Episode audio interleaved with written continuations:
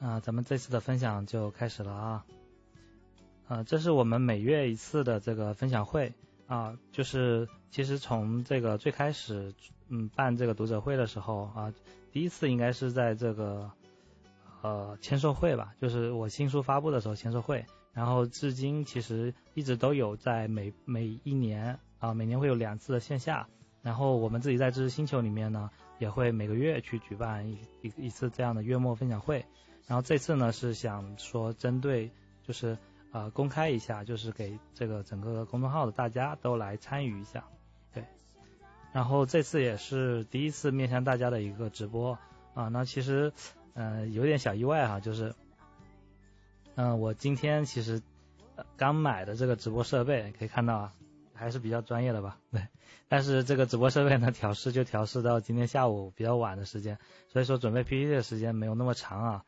对，但是虽然东西都还在，但是那个 PPT 的可能没有之前那么完整啊，咱们可能就简单的这样去聊一聊啊，就相当于陪大家去聊一些这个近期看的一些书啊，或者说的一些思考吧。对，好，就是准备步骤还请大家多海涵。然后现在这个你们看到这个手机啊，也是有一个打光的支架在这里啊，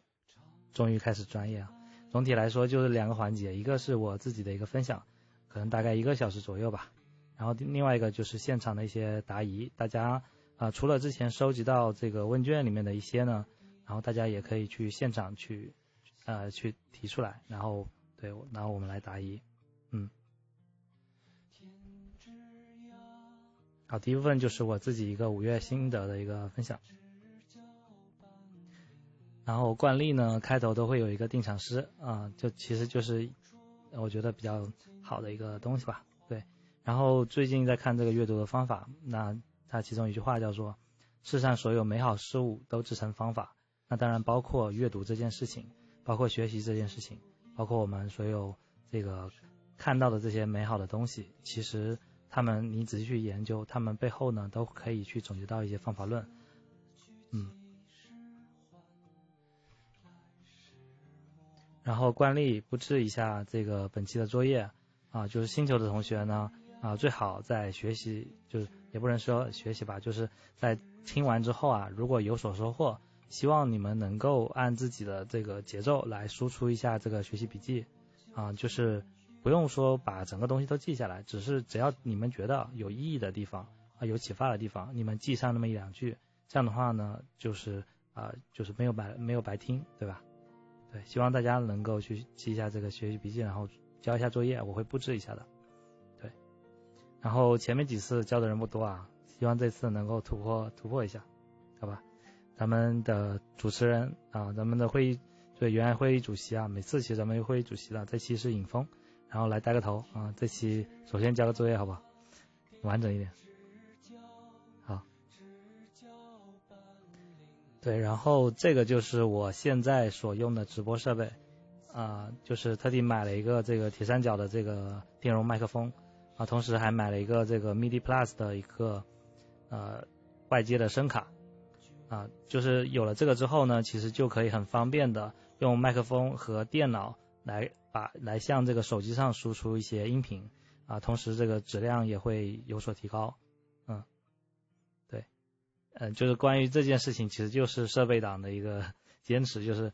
本来我用手机上次就播的还可以啊，但是，我觉得既然想做这件事情，就咱们就把它做专业来，对，但是就确实影响了点时间，今天可能花了半天时间搞这个事情吧，对，啊，但是我觉得对于长期投入来说还是值得的。咱们先聊一下第一本书，很想点小窗口是什么意思？那就小窗口没问题的。就是嗯，这次哈，我跟你说，就是咱们直播不用太在意画面，你可能只要听我讲就可以了。画面上呢，我不会有太多的新东西啊，然后我总体来说还是主要靠讲。对，啊，音质好是吧？那这个麦克风没有白买啊。OK，然后啊，对，咱就开始吧啊。第一个第一本书，咱们先分享一下最近看的一个精进。嗯。啊，有同学问啊，社社招转 UI UX 是不是很难啊？呃，其实怎么说呢，就是会有门槛，啊，但是呢，只要你能够在这个正确的方用一些正确的方法，其实花个一年左右的时间就可以转到入行。但是我比较不建议说你工作年限已经很长的时候转，因为那样的话可能会有点浪费你前面的这些积累。如果你的工作时间还不太长，比如说才两三年的话，那是可以去快速的去转的。然后其实我之前也有分享一些转行的一些东西。哎，等一下，其实咱们可以这些问题啊，咱们等下可以在那个。最后答疑的那个环节啊，具体来去聊。咱们先听完我前面的这个分享，好吧？嗯，像极了微信视频。好，其实我甚至有点想把 PPT 给说了啊，只看画面算了。咱们先说一下第一本书《精进》啊，《精进》这本书其实我是个人蛮推崇的，然后是呃，甚至我们其实也做了一期播客来聊这个这本书。啊，这本书是彩彤老师他呃。去写的一个系列，它包括精进一二三有三本，然后每本呢其实都是关于跟学习有关的一些方法啊，然后这些方法呢不是说他去呃一些比较鸡汤的这种东西，而是呃从他个人作为心理学的这样的一个专业啊，同时自己在工作之后啊专门去研究之后研研究之后的一个思考和总结，蛮干货的，而且都是一些独家的一些思考，所以我觉得很有意义，就是啊比如说。就是很多细节哈，说一些我有启发的东西。就比如说刚才这位同学问的哈，就是呃工作之后啊社招啊再去转 UI UX 是不是很难？那其实这就里面就会有涉及到一个隐含假设，就是我已经工作了，那也许我的专业也不是也不是 UI 和 UX，那我怎么样转行？那这里面的隐含隐含假设是什么呢？就是工作之后你就不能学习。或者说在工作的时的的过程中，其实你没有办法去呃学习啊，这个这是一个隐含假设。然后比如说你现在是一个在一个小厂啊，那他可能学不到东西，我可能只能去大厂，或者说我我在一个二三线城市，那我不在深圳北上广深，那我可能就是没办法获得很好的工作机会，没有什么好公司，这些都是隐含假设。那财涛老师他就是说，我们需要去。逃离隐含假设的牢笼。当你想去做一件事情的时候，你可以先分析一下啊，你觉得这件事情为什么不能做？它不能做啊，它的一些限制是什么？然后把它写出来。比如说像刚才说的这个这个呃，我是我是在我在社招，我是社招，那我不是专业的。那这些其实就是一些假设啊。他提他提出了几个比较普遍的隐含假设啊，比如说赛道假设，就是呃，他认为。啊，很多人会认为说人生就是一场漫长的比赛，比赛的项目总是项目是定好的，但是获胜的人寥寥无几，所以就会对竞争的这个失败和恐和的焦虑和恐慌陷入到这种里面去啊。比如说，其实现在我们在这个给孩子报一些兴趣班的时候啊，就是就今天金嫂在还在跟我聊啊，说这个孩子想报一个画画班啊，然后。这个最近旁边有好几家可以选择，然后呢，有有的各有利弊，有的近，有的远，有的老师比较专业，有的老师对孩子比较好，那对这其实都有很多。那我们怎么选？那这这个其实也会有一种赛道。假设说，如果他现在选错了，会怎么样？那其实如果你去仔细去想，他其实影响不是很大，因为本来这个就是一个兴趣爱好啊，他只要能够学到一些东西，他就 OK 了，就是。他不是说要在这个方面他去学个几十年，他可能是一个很专业的事情。他其实只要能够有有这样的习惯去受一些启发啊，其实也就可以了。这就是一个赛道，就是没有必要说你这里面是一个嗯叫什么，你只能跟别人去 PK 啊，只有输赢啊，不是这样的。然后还有一种是低关联假设，就是说人生之之中的种种经历是相互独立、没有关联的。那比如说你现在做的是个产品经理，那你要转 UI 了，你可能会说觉得，那我前面做的是不是就白做了？啊，就比如说你之你现在在做交互，然后你可能要转项目经理，那是不是之前做的东西白做？那其实不是的，因为无论你在做任何一个职业，那你跟下一个职业之间的关联，都是你的技能都是可以去共用的。比如说我自己是一个交互设计师。那我们在做交互的时候是需要去推进项目的，是需要去跟 UI 和项目经呃和和这个这个开发去沟通的。那还有这在这个沟通的过程中，你可能要去推进一下项目，推进一些实现，对。然后呃在这个过程中，其实你培养的就是一些项目的管理的一些能力，嗯，那这些能力你可以可以复用到以后对项目经理的能力上。同时呢，如果你做的是一个呃设计类的项目经理，那你对设计这些的理解其实都是可以移植的。所以说这就是一个呃关联性，就是你不用假设说它是一个低关联的事情，它其实是可以迁移上去的。所以说。啊，这就是这个这本书里面经常去给我们分享这些东西，比如说这我前面分享这个话题就是逃离隐含假设，这些很多东西都是一些我们会认为的隐含隐含假设，那我们可以去把它啊打破掉，就先看看到自己有哪些觉得比较难的地方啊，然后再去分析一下是不是你给自己限定了一个框，这个框是否合理？那如果不合理，那你有没有办法去其他方法去绕过它？啊，对，然后它其实也提供了一些新的思维框架，比如说目标悬置、能力嫁接、特性改造。嗯，这边有很多，我就先提一个目标悬置哈，就是，呃，我们在人生的每个阶段可能都会有很多目标，那可能会说我们是否一定要同时把这些目标都实现？那其实理论上来是不可能的，对吧？就是你的时间毕竟有限，精力也有限啊。那其实我后我后面其实有有位同学提到那个。关于时间管理啊，就到时候我们再细聊啊。但这边他提到一个重要方法，就是可以把目标悬置。你不是说一定要串联，就是一个一个的去完成，或者说同时并行，这个是并联的方式。还有一种方式是，你你想做这件事情，但是呢你不着急去完成。比如说，呃，我现在正在做这个交互，然后同时我还想做独立游戏，那我很想早点把自己的游戏实现出来。但是呢，我现在并没有足够的能力去做，那我也我通常也没有很多时间去做，那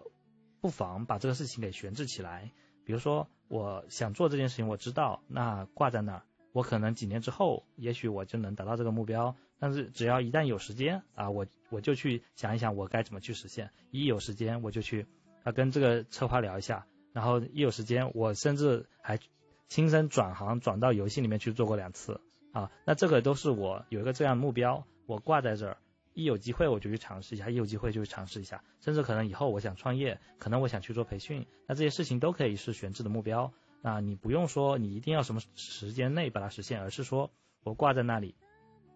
那我心里面有它，对，就像是有一个情人在你的心里一样，你心里面有他，同时你在做的这件事情，然后你想着他可能就很幸福，然后有时候。啊，有时间的时候你就去做一下，有时间的时候就去想一想怎么做。这样的话，等到时机成熟的时候，哎，你就发现你已经做好准备了啊，这个感觉其实还是不错的。所以说，这就是一种目标悬置的方法，就是可以打破我们原来串联性和并联性实现的这样的一个一个惯思维框架吧。呃，后面提到的，比如说能力嫁接，就其实你从别的呃领域的能力又可以嫁接到下一个领域上啊，这种对。好。然后再提一个这个呃沟通方法吧，对，嗯，我想想啊，对，精细化思考，嗯，他提到一个点哈，就是有时候我们想做抉择的时候啊，做决策的时候很难做决策，比如说，呃，应届毕业生啊，他可能能力比较强，然后他在校招的时候同时收到了很多家公司的 offer，啊，或者像我当时在在有一次换工作的时候。同时收到了这个金蝶和华为的 offer，然后我其实很纠结，我到底要选哪个？那在这个时候，你可能问很多人，他们也是有各有各的答案，那可能没办法给到你一个真正精确的一个答复。那怎么样去判断，做出这种很复杂的决策呢？那财团老师就给到了一个呃这个方法，叫做精细化思考，就是当你遇到这种很复杂的事情的时候啊，你不妨把这些东西都量化起来，比如说你在找工作的时候。你觉得你在乎的事情是啊，一是离公司啊，你的公司离家近不近啊？然后你坐车要多久啊？然后这个团队的氛围怎么样啊？然后这个直属 leader 是否专业？然后这个领域是否呃值得长期发展？对，然后类似这些每个点，你可以都设置一个权重，比如说你很看重离家近啊，你很看重工作时间啊，不要太长，不要加班。啊，这些每个都是一个权重，你把它列成一个表格，一二三啊，然后每家公司一二三，然后各自打分啊，打完分之后把这些分再加总列列出来一下，可能你在意的事情可能有十几项啊，就有十几个维度，然后有两三家公司，然后这十几个维度分别打个分，加总一下，然后最后会变成说啊得分这家是九十分，这家是六十分，那你原来觉得很难抉择的事情一。一对比一看，哎，发现就清晰明了了。这分数差距这么大，是吧？所以，但是这些点呢，最好都是你很关心的。如果不是特别关心，那你就不要都加进去了，因为可能会干扰你最后的判断。对，这种精细化思考的方式呢，就是很适合我们去做一些抉择或决策。对，那其实这个东西也可以启发我们说，思考这件事情是可以落到纸面上的，而不是说只能在脑海里面去啊不停的打转。啊，就是这个东西也好，那个东西也好，就只始终决策不起来。就比如说举个例子，我们刚才提到的这个选择一一一个画画班，那画画班它其实也会有几个呃几个权重，我们我们比较侧重的点。那每那每个画画班它可能都有各种侧重点，然后我们再去把它打个分，其实也是可以把它抓出来的。对，决策平衡单啊，对，差不多是这个意思。对，好久不见王老师。对呃，我我怀疑哈，这个静嫂看到我在直播的时候说到这个方法，她就会怪我说为什么呃刚才跟她聊的时候我不提这个方法。对，其实这个方法呃挺好的，然后但是其实做起来比较复杂。我刚才其实心就是今天的心思都在都在准备直播上，没有时间去想这个问题啊。我现在才刚想起来，挺适合我们现在的这个处境的啊。回来静嫂不要怪我。然后还有一个点叫做大脑需要断舍离啊，我觉得这个点也提的特别好，就是我们每天其实都能呃接收到很多很多的信息啊，比如说你微信上关注了很多公众号，你有很多群，每个群聊每天都在不停的谈信息，然后你有很多 A P P，每个 A P P 都有通知，比如说抖音、知乎啊、豆瓣啊，然后或者说你每天上网的时候就是在。工作的时候，你可能还会开一些网页去看追 o 去看那个站库啊，这些都是你的信息来源。就现在的说法是我们是不愁信息来源的，但愁的是我们要看哪些东西。不知道大家有没有这个困惑，就是你要看的东西特别多，然后如果你想把一天把全部的东西都看一遍，是非常困难的。那这个时候呢，我觉得断舍离这个方法就很适合用在我们。这个本身学习这件事情上，或者说我们日常时间的一个管理上，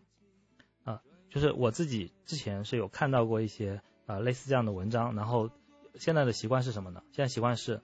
我把我的手机里面的所有 A P P 的通知都关掉了，就是他们他们都不可能在我手机上弹出任何一条通知，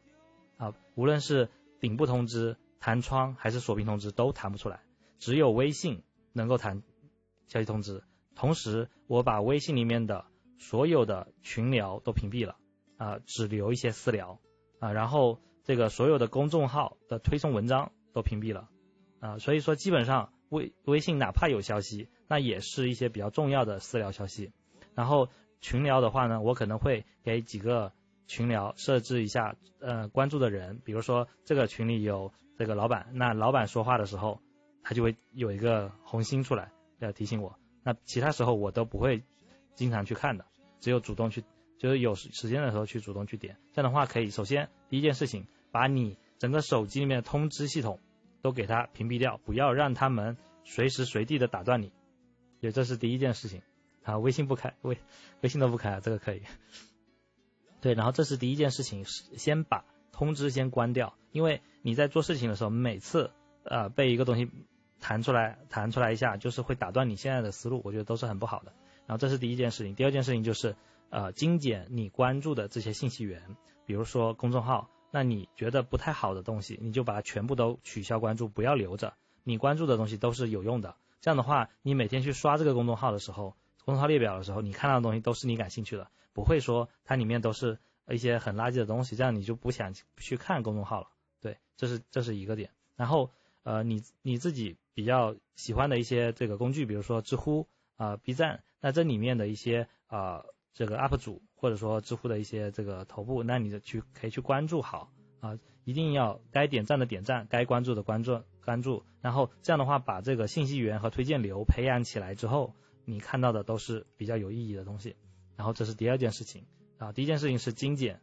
啊你的通知系统，第二件事情是精简你的关注源，第三件事情呢就是。把你看到的这些好东西，啊，你好看到一篇好的文章，啊，看到一篇好的这个呃信息，然后可能你没有时间当场就去仔细阅读，因为可能你是在等电梯的时候，你可能是在上班的时候，或者说别人跟你说提了一嘴，如果这个时候你马上就打开去看，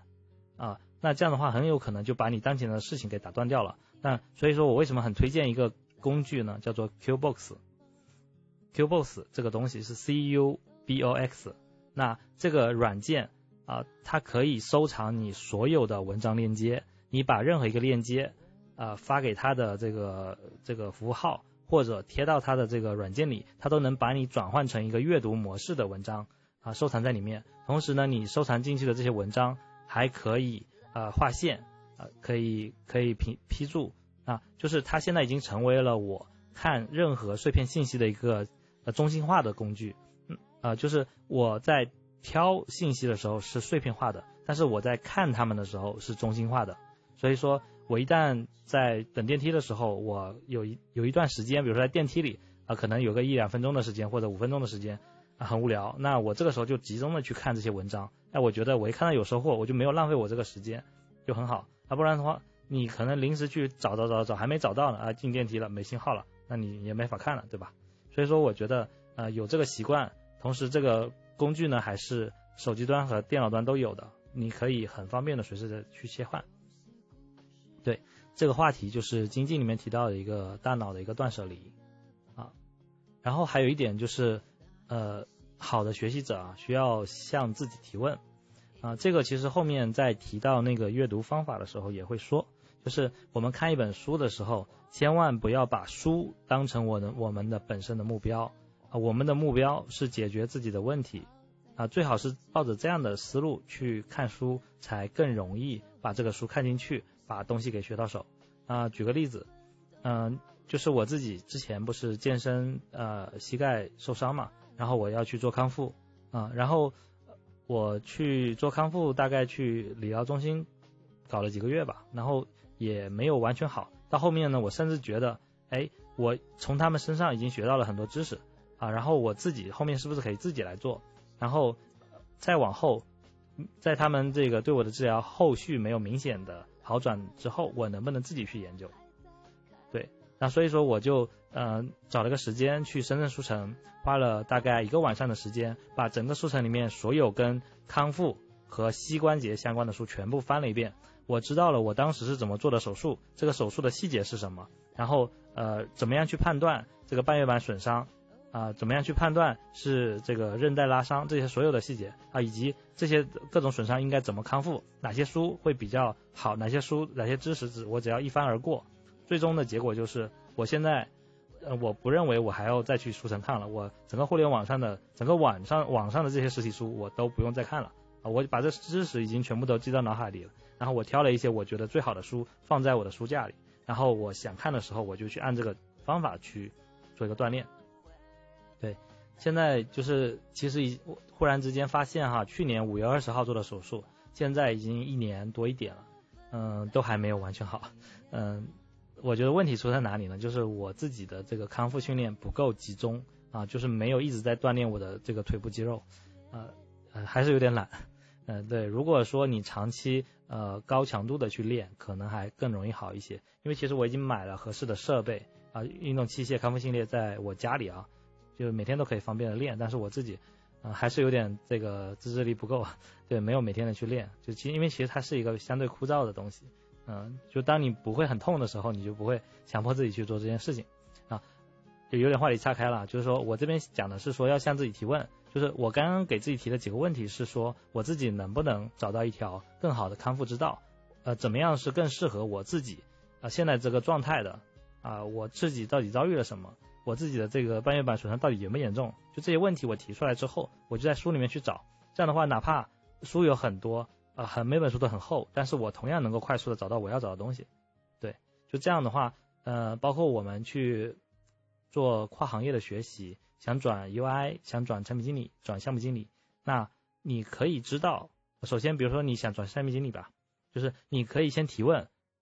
如果一个人要成为项目项目经理，比如说是这个设计领域或者 IT 领域的项目经理，他所需要掌握的知识是什么？先把这个框架通过一些书给他理出来，然后每块知识你自己欠缺度是怎样的，你差的是什么地方，然后你把每一块。呃，到底是什么东西先找出来，然后一块一块的去学习，每一块再提提问，边提问题边学习，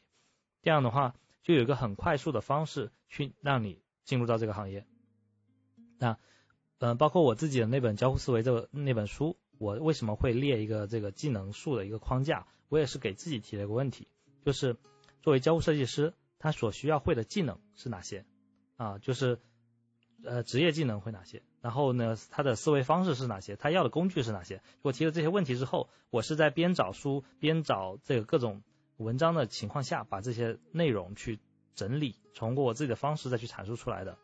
对。然后，其实你在看书的时候也可以这样。我其实，在写书的过程中，就是一个学习的过程。那你在想要转行的时候，你同样也可以用这个方式快速进入进入到一个领域。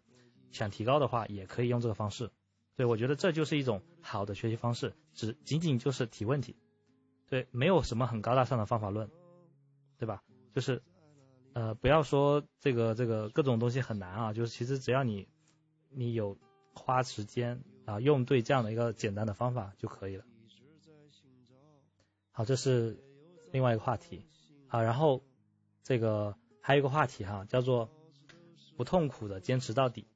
啊，呃，关于坚持这件事情啊，只要提到坚持，其实呃，大家很多人啊都会佩服那些能够坚持很久的人。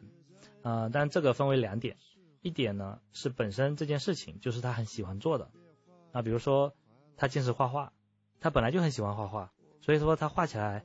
呃，没有痛苦，越画呢越画的越好，然后别人还会夸他，然后就在这种正向循环下，那他当然可以去做很久，而且他自己也没有觉得我是在坚持画画，因为他觉得画画本身就是一个很有乐趣的事情。那可能这时候就有另外一件事情就会有人问了，那如果我不觉得这个事情是很有趣怎么办？啊，那这里财聪老师提出了一个点，就是说很多事情在你真正做下去之前。其实你不知道自己擅不擅长，喜不喜欢，那可能你只是做一下，你发现，哎呀，好难，好累，然后呢，你就没有往下做。但是其实你还没有接触到它核心点，啊，你没有发现自己是不是适合，那这个时候你就放弃了，啊，所以你会觉得别人很厉害。但每我觉得每个职业都有它有趣的地方，当然不。可能有些体力活儿，嗯，那不一定有人肯定会喜欢啊。但是我觉得很多职业都是啊，会有其有趣的地方的。比如说做开发，那可能我们做设计的同学不一定喜欢开发，因为会觉得这个都要去理这些逻辑。但是我一直都挺喜欢啊，去写出一些代码，然后让机器去执行这些指令，能够达到一些效果啊。这就是我用手工去做不到的事情。我希望我有这种能力。那做设计的同学呢，又能够把很多东西从零开始。呃，去搭建出来，然后呢，再让别人去帮你还原出来，你跟别人去协作的这个过程也很开心。对，发掘自己内心的兴趣、价值所在、意义所在。对啊，就是，呃，但这个东西呢的前提是，我们如果想做一件事情啊，不要放弃的太早。所谓的坚持，那其就是不要放弃的太早。所以说，为什么我会在星球里面始始终如一的一直去推这个学习小队？呃，希望大家能够用组队的方式，互相监督打卡的方式，甚至如果你今天零点前不打卡，还要给别人发红包的方式，啊，互相监督，嗯，你去坚持那么个一百天、一百八十天，把你想做的这件事情做下去，你可能就会发现，坚持并不难，而且有意思，呃，而且同时对你来说会有一些正向的效果，就就像我现在一样，就是。你说我现在来去做这样的一个分享和直播，它对我我来说的意义有多大呢？就可能对我的成长来说，可能没有很明显的意义，但是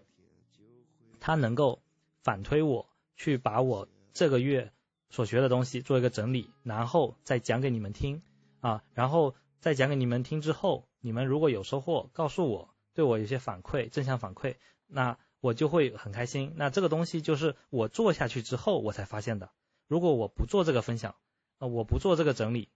那我并不知道会有这样的效果。可能也许只是概念上知道，但是我没有得到这些东西。对，所以嗯，很多大家的这个设计团队里面会有一些分享会，有有可能组内会每每个月组织一些分享，那可能只有几个人去做，那很少人，那只有做的那些人知道这件事情有没有用。那可能他做了一次觉得很累。啊，他他就他就不做了，那他也没有发现这里面的乐趣和对自己的帮助。那我是一个长期会去做分享的人，我就知道，如果我一直去做这样的事情，其实对我来说是有很强的锻炼的。就所谓的口才啊，就是在这样的一个过程中去锻炼出来的，就是不是说，哎，我想提高口才，有没有什么书可以推荐？对，书和和一些文章和一些教程当然是有用的，但是如果你不去实践，你不去在大家面前去做这样的分享，其实你的这些口才和分享的这这种临场不怯场的能力是锻炼不出来的。对，那你也不不会觉得你自己会喜欢，但是如果你做下去之后，你会发现其实你可能是喜欢的。对，像我自己，嗯，我就说嘛，嗯，大家可能都不会相信我曾经是一个很内向的人，啊，上台就会发抖，嗯，就是拿着纸一直抖的那种。对，中中学的时候当班长，第一次开班会就是这个效果。对，然但是我长期这样去做了之后，其实就，嗯，不会害怕分享，因为我觉得也挺有意思的，我可以把我想要想说的话说出来，然后有人愿意听。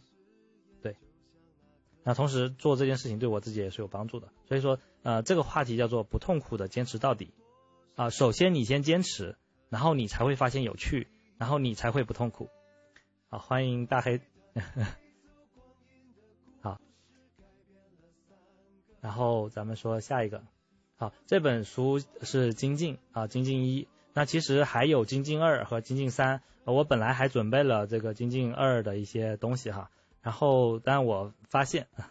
如果再讲下去，可能就不是一个小时啊，就是可能要讲两个小时。所以说，简单的聊一下《精进二》里面的一个点吧。呃，阅读超系统，嗯，对，呃，我觉得这个点是这样，就是阅读超系统，我们啊，就是把这个东西，如果你看这本书啊。你目标只放在这本书的时候，嗯，它是，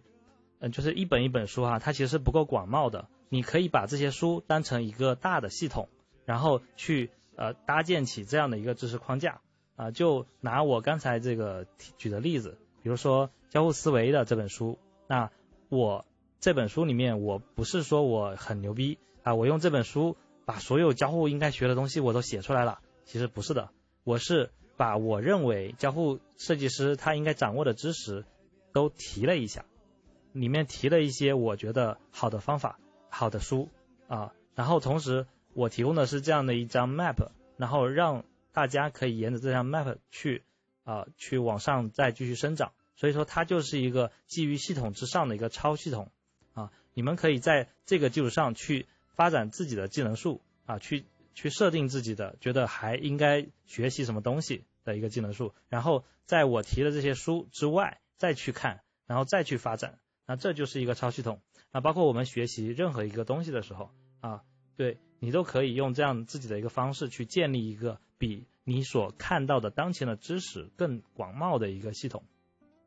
就举个例子，我刚才也提到了那个康复的一些呃方法嘛，不是在这个这个康复领域，那可能我刚开始了解的是膝关节。啊，膝关节的一些东西，我自己半月板的损伤，那我看着之后，我就发现啊，其实还有一些韧带和这个呃那个关节炎的东西啊，然后如何提升这个呃股四头肌呃或者说就是其他部位的一些呃锻炼的方法，那了解着了解着，其实有很多人啊就成为了康复师啊，他自己本来只会只是这里受伤了，但是呢他知道了一通百通了之后，那他就。甚至把这个东西当成了个职业了。我看到在知乎上就有好几位这样的大 V，他就在当地开了这样的一个工作室，帮助大家做康复。对，就是什么事情不能当成职业呢？对，什么知识不能成为一个系统呢？对，我觉得超系统这个词就很好，就是我们在阅读的时候啊，就要把它啊从一个点变成一个面，变成一个体往上升的一个东西。对，久病成医，这个也是我嗯。其中有一次分享的时候的一个话题啊，对，为什么久病会成良医？好，然后下一本书吧啊，这一本书就感觉就聊了半个多小时啊。下本书阅读的方法啊，这本书其实我没有完全读完哈，但是我刚开始看我就很喜欢啊，因为他也是我很喜欢的一个哎一个老师他写的书，对，罗振宇。呃，罗振宇，罗胖，他本身就是这个做阅读起家的，他的逻辑思维就是每一期陪大家读一本书，聊一些他看这本书的一些收获。那他本身就是一个很擅长读书的人，他可能每天还会读好几本书。那这样的一个人，他用他几十年的一些读书的经验，啊，花了很长好几年的时间，写成了这样一本阅读的方法，我觉得就非常非常，已经非常非常值得读了啊。但是呢，这里又有一个悖论啊，就是这本阅读的方法，啊，我我找一下我的书架啊，是不是被我拿到，被我拿去公司了？就是这本阅读的方法就本身就很厚啊。对，如果你不会阅读的方法，怎么样看完这本阅读的方法？嘿，对，这就是一个悖论。嗯，但是其实呃，罗罗老师也发现了这个问题啊，所以说他的他在他的那个序章里面就提到了，就是他的这本书不是让你从一一直读到一百，把整本书慢慢的读完的。谢谢大家啊，对，不是让你从头开始把这本书慢慢读完的，他提倡的方法就是。用兴趣去阅读，最开始就提到了这个呃一句话，叫做好好读书不求甚解。对，陶这个这句话是陶渊明说的哈，不求甚解这这个甚至成了一个贬略带贬义的成语，但其实这句话本身啊是没有问题的啊，就是陶渊明的原话是说好读书不求甚解啊，但是没有会意。便欣然忘食啊，就是说他很喜欢看书，看的时候呢，我只管看，那我甚至不管我懂不懂，但是我就是爱看啊。但是如果我看到一个呃对我很有启发的地方，那我可能就不去吃饭了，我就一直在看啊。这就是没有会意，便欣然忘食。就是我觉得看书就是要这样子啊。罗老师也是这么说的啊，就是你看书只管自己阅读开心啊，你想看就看啊，不管你看不看得懂。哪怕你现在就要去看一个那个大英百科全书，你现在就想去看一个这个游戏百科全书啊，你看的是一本很厚很厚的书，你就把它随便乱翻啊，看到哪里是哪里，你觉得哪里有意思就看哪里，如果你觉得没意思你就不看，你就看下一本啊，然后就用这样的方式，你可以看很多很多的书，然后你看到的感兴趣的点也远比那些挑着看的人看到的多，对，这样子，然后另外一个你也不要去。老老实实的去摘抄所有书里面的内容啊，因为很多东西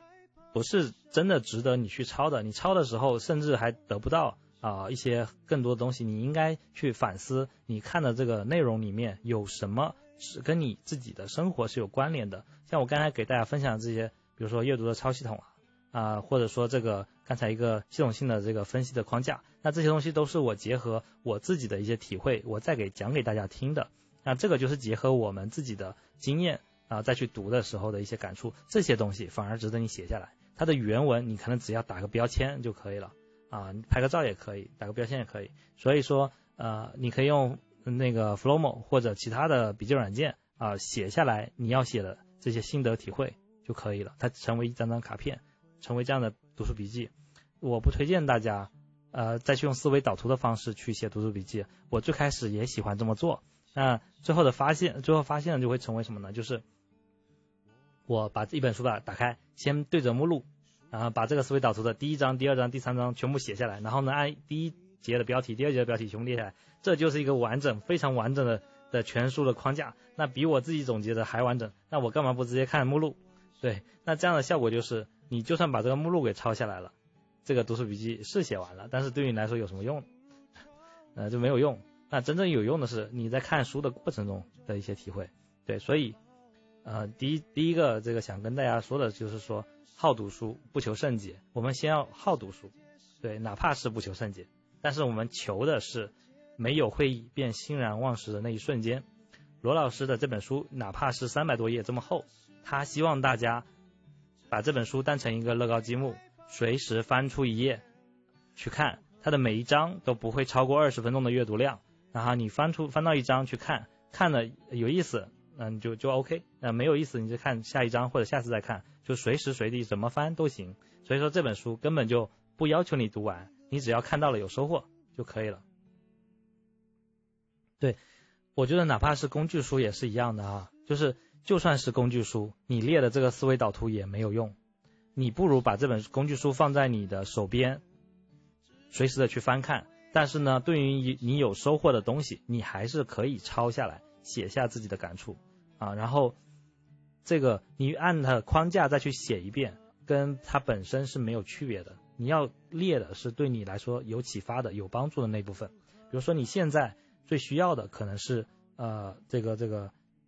设计，比如说导航条的这个方法，你就把这条的方法给它写下来。你先把这边先吃透啊，你你下一次可能需要的是一些用盐的方法，你就把用盐的方法再吃透，这样就可以了。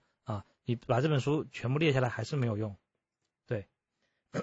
如果有这个习惯，我觉得你就把那个这个担心不全啊，你就把这个目录给它拍下来，或者快速的抄一下，或者说用 OCR 的方式图片转文本就可以了。它不值得我们花太多的时间去列，它看起来很漂亮，但是对于我们的帮助是极小的。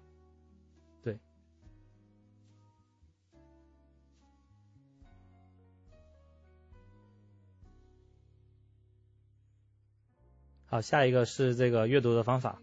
那阅读方法讲到的一个阅读的乐趣哈，就是呃给大家分享一个小故事。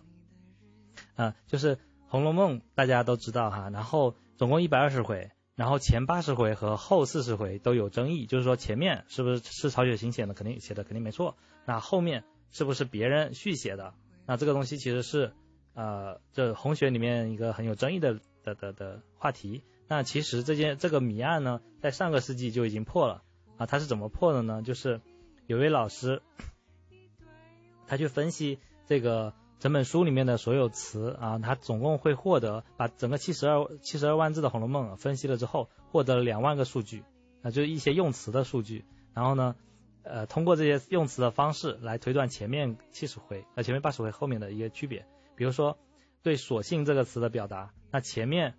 八十回用的是越性，然后后面四十回才用索性，然后前面八十回用的是越发，然后在后后面呢用的是更加，嗯，就类似这种，然后前八十回用的是才刚，后四十回用的是刚才，那这个东西已经这么明显了，就是同一个人他不可能在一本书里面很明显的去转换这些常用词的一个用法，那如果已经到了这么明显的程度，那可以很明显的就说后面四十回就是别人写的，那同时他还发现了一个点。就是在八十一回到一百回之间有少量曹雪芹的残稿，因为有些词的用法还是类似的，但是呢，这个他能只能指出这个区间啊，他不知道到底是哪一部分，因为被混合的改编了。然后这个就很有意思了，就呃其实是上个世纪七八十年代啊做的这个事情啊，但现在来看，它就是一个大数据词频的分析方法。对，那这就是一个阅读的乐趣。他喜欢《红楼梦》，那他在读的过程中，他分析了这个东西。那我们这时候看到这个故事，又把这个东西当成一个段子来分享给别人，那这就是我们在阅读里面发现的有意思的东西。对，然后其实我们可以从阅读里面找到很多有意思的东西，所以说我们才喜欢阅读。那我们不要把这件事情啊给丢掉，不要变成一个任务去看书。还有一个点，不好意思，好像讲多了啊，喉咙就开始。嗯，还有一个点就是说，阅读的时候千万不要呃拿每一本书啊当成一个主题啊。就前面其实我有简单的提到哈，就是我们要的是我们学习的收获啊，哪怕我们读的不是不是读完这本书，我们这本书可能只读了一章啊，我觉得这章对我现在有用就可以了。那那本书。对我现在有用。那我现在这个阶段，我需要看什么东西，我就去找什么书。这本书对我来说不是一个任务。可能你会说，啊，我一直都没有把这个交互设计精髓 About Face 读完啊。那确实很多人都没有读完，没有关系。你觉得你学到了，你足够做交互了就可以了。哪天你真的想有时间的去读完，再读完吧。那比如说那个心理学，或者说心理学与生活那几本大部头特别大的。那我一直都很有兴趣，我其实也看了好几次，那每次都只看了几章，对，但都没有看完。但是其实在这个过程中，我就能够发现什么？呃，手可摘棉花，呃，说这边好卡，你们会卡吗？不知道网络怎么样呢？我先停一下吧，大家看一下，会卡吗？呃，卡的同学扣二，不卡的同学扣一。好的，有可能是跟这个部分的环境有关系啊。好，OK，行，那我还是继续说，我好多同学都成为我们的粉丝团了啊，都顶着一个竞哉友。呃，我刚才要说什么来着？嗯，呃，对，就是我们阅读是想把这本书收为己用，所以说你哪怕没有读完这本书都可以。然后我看这个心理学与生活，虽然我没有读完，我看了好几遍，但是呢，我知道了原来学，嗯，呃，原来学这个心理学是这样子的，心理学的这些知识有这些啊，我总共大概翻了一遍，我知道，然后。我知道我这些东西我在别的书里面都看过了，我就可以快速的翻。那些东西我还不知道，那哪天我可以再去认真读啊，这样也 OK 了啊。就我没有必要说一定要了解所有心理学的知识啊，可能只有对设计现在有用就好了。嗯，对，如果网络有问题的同学啊，可能可以看一下，就是是不是在外面或者说 WiFi 不好呢，可以试着用手机网络。嗯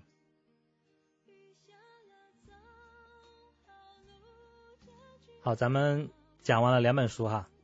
其实呃不是说想把大想想跟大家一起把这些书都讲完，而是说想给跟大家简单介绍一下这两本书，然后觉得这两本书有意思的地方，我跟大家分享一下。这也就是我用阅读的方法阅读出来的东西给大家，然后希望大家就是后面就是如果觉得阅读的时候啊有什么就是呃方法的问题，也可以借鉴我这样的方式去读。对，然后呃也希望大家可以去跟我一样去看这些书，然后得到一些收获，也可以在啊我们的群里啊、公众号的评论里啊、在星球里啊分享给大家，然后互相交流。我觉得可能共读是一个很有意思的事情，对，但是可能个人经历关系，我其实好像老是没有去组织这个事情啊。其实有的啊，知识星球他会组织这样的事情，就是做一个共读会啊，这三十天我们所有人。一起去读《阅读的方法》这本书啊，然后可以在群里去聊，可以在这个打卡里面去打卡。啊，然后这个看一下谁嗯读完了啊，对完的获得一个成就，类似这种感觉，感觉也不错，对。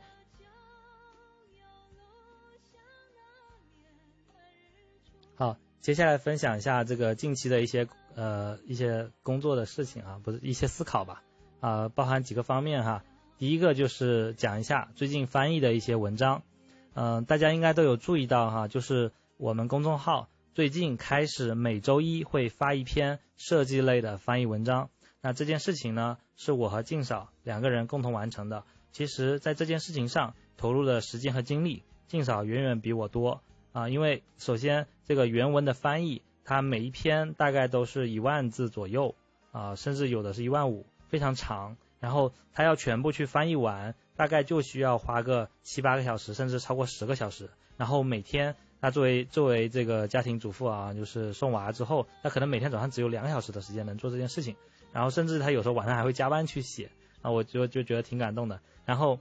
嗯，他花了一个星期的时间，先把这个英文翻译成一个初稿啊，然后再润色一下，然后给到我。然后我在周末再花大概几个小时的时间把它啊翻译。嗯，的他把它翻译，他把它翻译做一个设计领域的一个呃纠错，然后做一些文本的一些润色，然后最后成为正式版的文章发出来。那我们原想是一星期就能发一篇，然后后面发现有些特别长，一万多字，那可能要拆成几篇来来发，不然我们自己也写不完，然后大家可能也看了也很累啊。所以说，其实这一个多月来啊，可能两个月的时间，我们也只翻译了这么五篇文章吧。对。但是这五篇文章呢，我觉得对于我自己来说也有挺大的收获。那我先简单给大家介绍一下这五篇文章大概说的是什么事情啊。第一第一篇呢讲的是啊好的设计在于好的时机。他说的是一个邮件广告弹窗什么时候啊需要需要去提醒用户啊你可以去订阅我们的邮件列表。然后因为国外很喜欢说这个用邮件的方式通知一些商品的最新情况嘛。所以说他就需要你去把自己的邮箱告知这个网站啊，然后这个告知的这件事情，这个弹窗什么时候做，其实也很像是我们在做信息流的广告，什么时候去弹啊？对，类似这个事情，那他就总结了一些这样的一些方法啊，在这篇文章里。那第二个是啊，感谢感谢金小杰同学啊，送了这么多礼物，呃，瞬间要成为榜一大大哥了。好，第二个第二篇文章是语音用户 VUI，就是 VUI 这个东西，其实我们很多人都知道，但是呢，具体应该怎么做，怎么样做好它？那如果你没有实际去做的同学，那可能都不了解。那这篇文章就是仔仔细细的啊，通过自己的实战经验讲解了整个 VUI 应该怎么做，就怎么样通过语音去交互。比如说，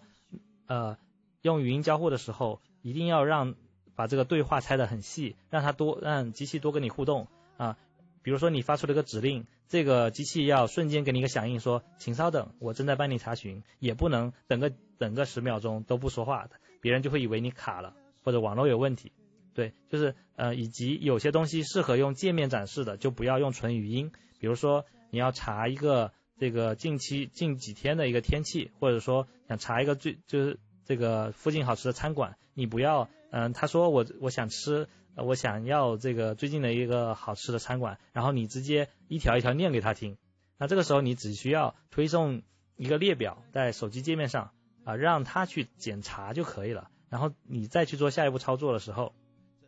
然后他再继续语音交互，就是这里会有个时机和一个度的问题，那这这些东西呢都是实战才会把握到的，就是这些知识你看了其实没有用。呃，就是不能直接获得获得真正的知识，而是说我们在知道看了一遍，知道有这些东西，等到你下一次真正去做 VUI 的时候，你就知道，哎，有这些方法，那我赶紧把这篇文章找出来看，又通过这篇文章去找到更多的实战的这种框架，然后我们拿去用。对，我觉得这个就是一个好的方法啊。然后第三个是汽车 HMI 的设计，那现在呃智能汽车越来越多，特别是国产。国产的这个智能汽车已经呃开始反超国外的那些传统车企啊，所以说其实国内也是有蛮多机会的。那这个 H HMI 的设计呢，也是一个大的领域。那可能也之前我也只是了解，那这次呢通过翻译这篇文章，也看到了很多它需需要的一些设计细节，比如说这个 V I 呃那个 HMI 的一些动效啊，对，以及对这个车内很多东西的一些操控啊，要用一些简单的方式。啊，去去执行类似这些点，然后第四个是面包屑导航啊，这是跟网站设计的同学有关系的啊，就是面包屑这个东西看着特别简单，因为我最开始就是做网站的嘛，所以说我知道有面包屑这个东西，可能很多同学现在做这个手机 APP，他可能都已经不不了解这个面包屑是什么东西了，那如果忽然之间要让他去设计一个网站，他就会忽略这个东西，所以说嗯，我觉得也挺值得去好好看一下这个第四篇文章。它把导航系统向前导航、向后导航、横线横向导航以及面包屑的不同样式，什么时机该用什么样式都去讲解了一下，这个就呃也是挺好的。然后第五个就是呃我们一直会说用什么方式去衡量设计价值，那就是要通过设计 KPI。那设计 KPI 是什么东西？啊这篇文章会有去给你做一个定义，对，大家可以去看一下。然后就是我们近期我们最近的这些播客啊，就是也是大概做了两个多月了吧。然后这些播客呢，会有各种各样的话题啊，给大家列了一个这样的清单，大家可以去看一下，有什么感兴趣的啊，去我们的小宇宙啊播客也叫做落雨静斋啊，可以去关注一下，然后去听。然后目前最受欢迎的呢是第二篇，如何提高面试成功率。呃，金三银四的时候刚好发的啊，就是所以很多人去看。那如果近期有需要的同学啊，也可以去看这个前面两篇求职攻略，嗯，应该是会对你有所收获。呃，我们用的是一个聊天的方式啊，就有点类似我现在跟你们聊天的那个方式去啊去做一个分享。但是呃，播客呢是有几位同学，我们几位同学一起做，那聊的时候会更轻松。不同领域的同学也会有不同的经验来去跟大家分享，嗯。然后其实也会跟大家一起聊一些书啊，比如说最后的以书为友去聊一些精进啊。然后其实这一期我们也在跟大家去聊这个交互思交互思维这本书啊。我作为作者来给大家去分享这篇这本书的读书笔记，但是好像方式嗯还在探索啊，看怎么方式更好。对，小宇宙播客呃，你可以去看我这个最近几篇的公众号文章，我会有提到的，你可你看一下有播客这个词了。的时候，就就那篇文章就是啊，去可以找一下，嗯，小宇宙 APP 里面也可以去搜索“落雨静灾”。好，这是播客。好，然后接下来再分享两个点吧，就是跟思考有关系的。第一个是微信拍一拍好在哪里啊？那这个是我加入了那个呃小报童的一个作者群之后，然后关注了很多设计和产品领域的大佬啊，然后他们有分享了很多东西啊，这就是其中一位作者分享的。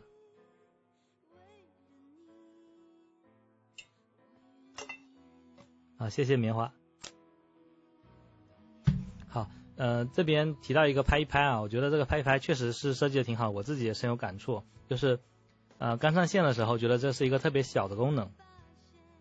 呃，但其实又挺挺符合呃小龙哥对整个微信的一个设计的一个感觉的啊，就是它是一个很小很简单的东西，哪怕几行代码就能实现啊。我记得当时就说几行代码，然后但是呢，每个人。一用就发现它很好用，因为它起到了一个场景，这个场景是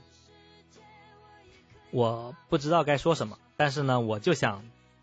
跟你做一个互动啊，做了一个拍一拍这种好像拍肩膀或者拍脑袋的这种呃东西，然后可以快速的互动起来，同时呢，后面还可以加一个后缀，嗯，后缀表示比如说拍了拍，发现他手上有一个亿，拍了拍，发现他是个聪明的小脑袋瓜。啊，对，拍一拍发现这个手上有个炸弹就炸了，嗯，类似这种东西就可以玩起来，就是年轻人有年轻人的玩法，然后呢，这个年纪大一些的人呢又可以做一个互相啊，老哥们好久不见了，我拍一拍，对，为什么不能连拍？可能会比较骚扰吧，就是小龙哥也不会太希望大家这样，但其实是可以拍，是可以拍的比较快的，就有个小 tips 就是你可以在群聊里面打开那个成员列表，然后在成员列表头像上挨个拍过去啊。我们我们这个一起吃饭的同学就很喜欢，呃，在吃饭的点，然后挨个拍一下，对，然后提醒一下大家。那这边有个点就是说，设计理论啊，有一个通用设计七原则这个说法。第一个叫做公平使用原则，第二个是弹性使用原则，第三个是简单直观原则，第四个是信息易理解原则，第五个是容错原则，第六个是节省体力原则，第七个是合理尺度原则。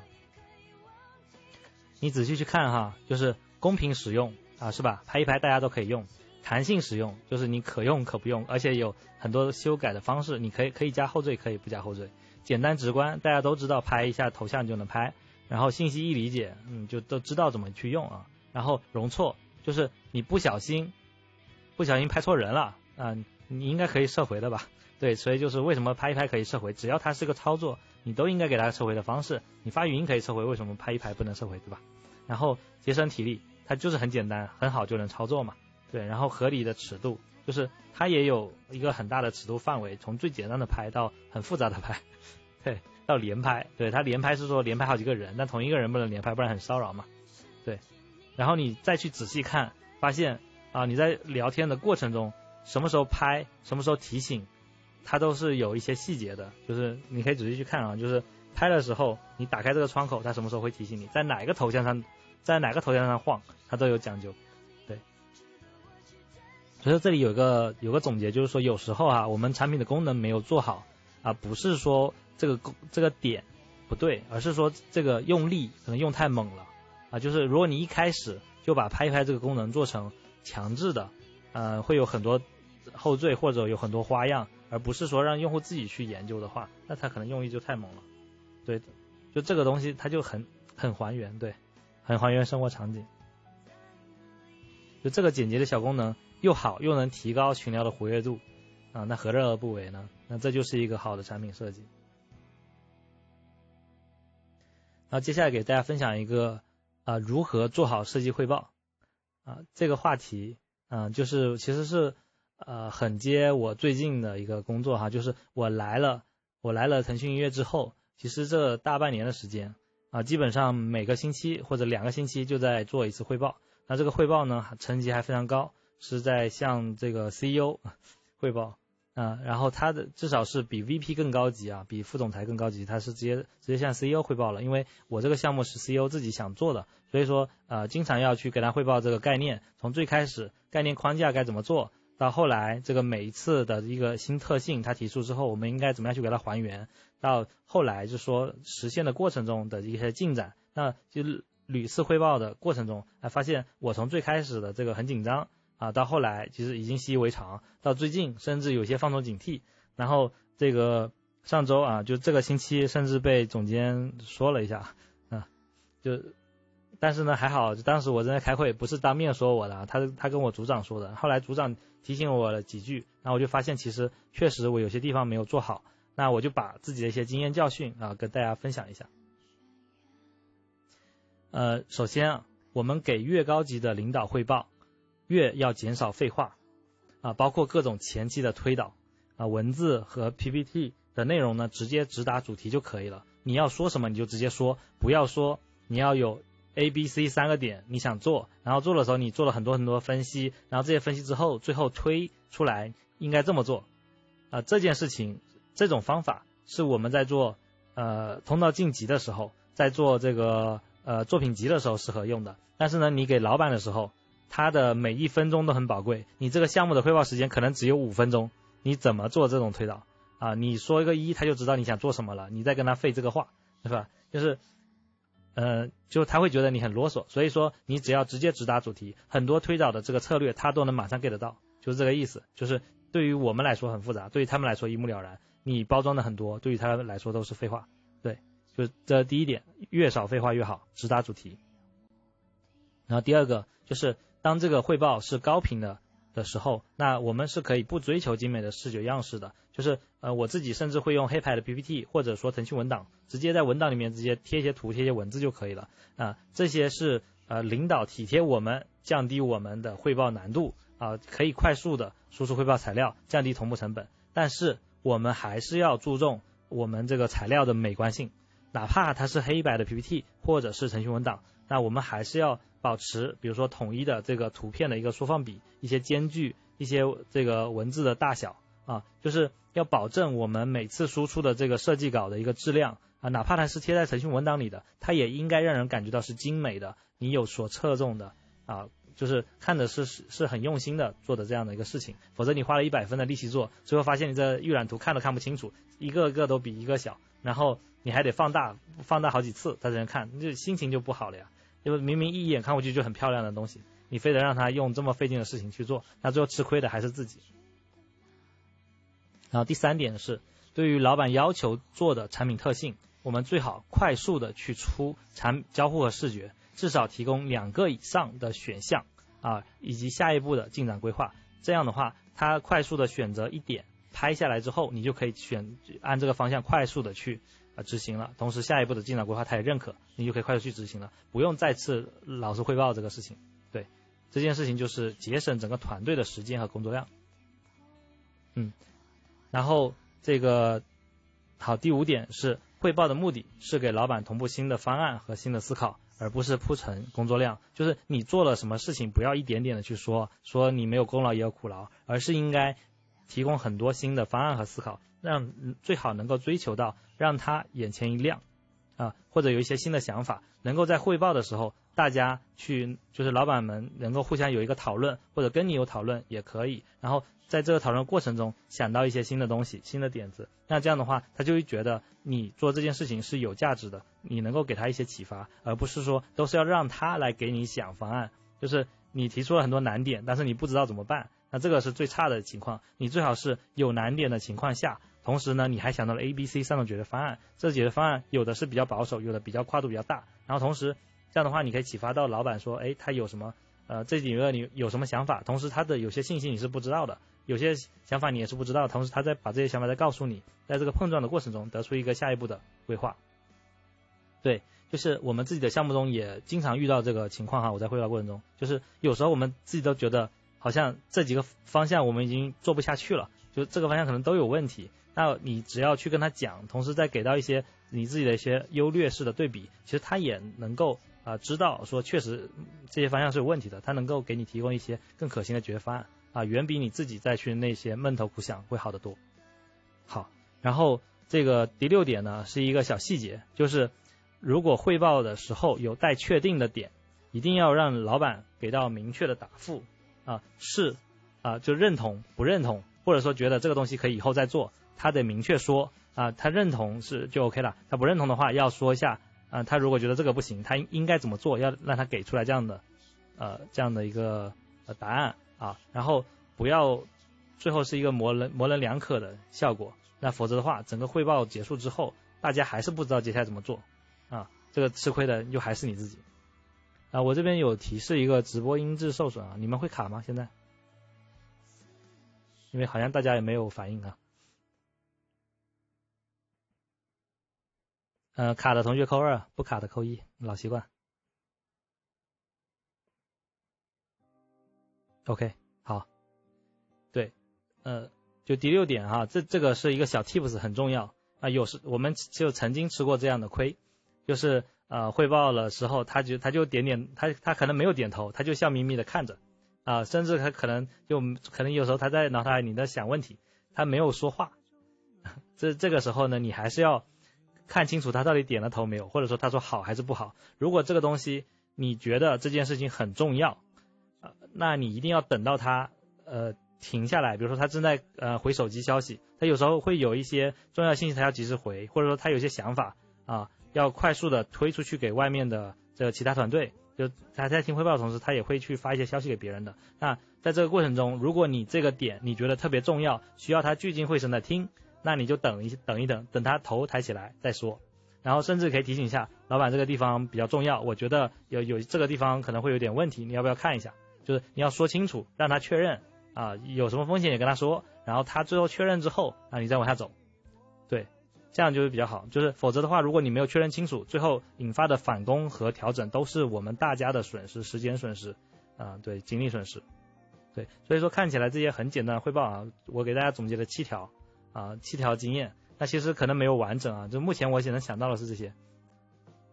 对。啊，其实坑挺多的，嗯，就做好这些，我觉得至少汇报不会太差，呃，这呃，而且我这是一个高频汇报的啊，我没有说整个汇报的框架，但是呢，是只是一些小 tips，嗯，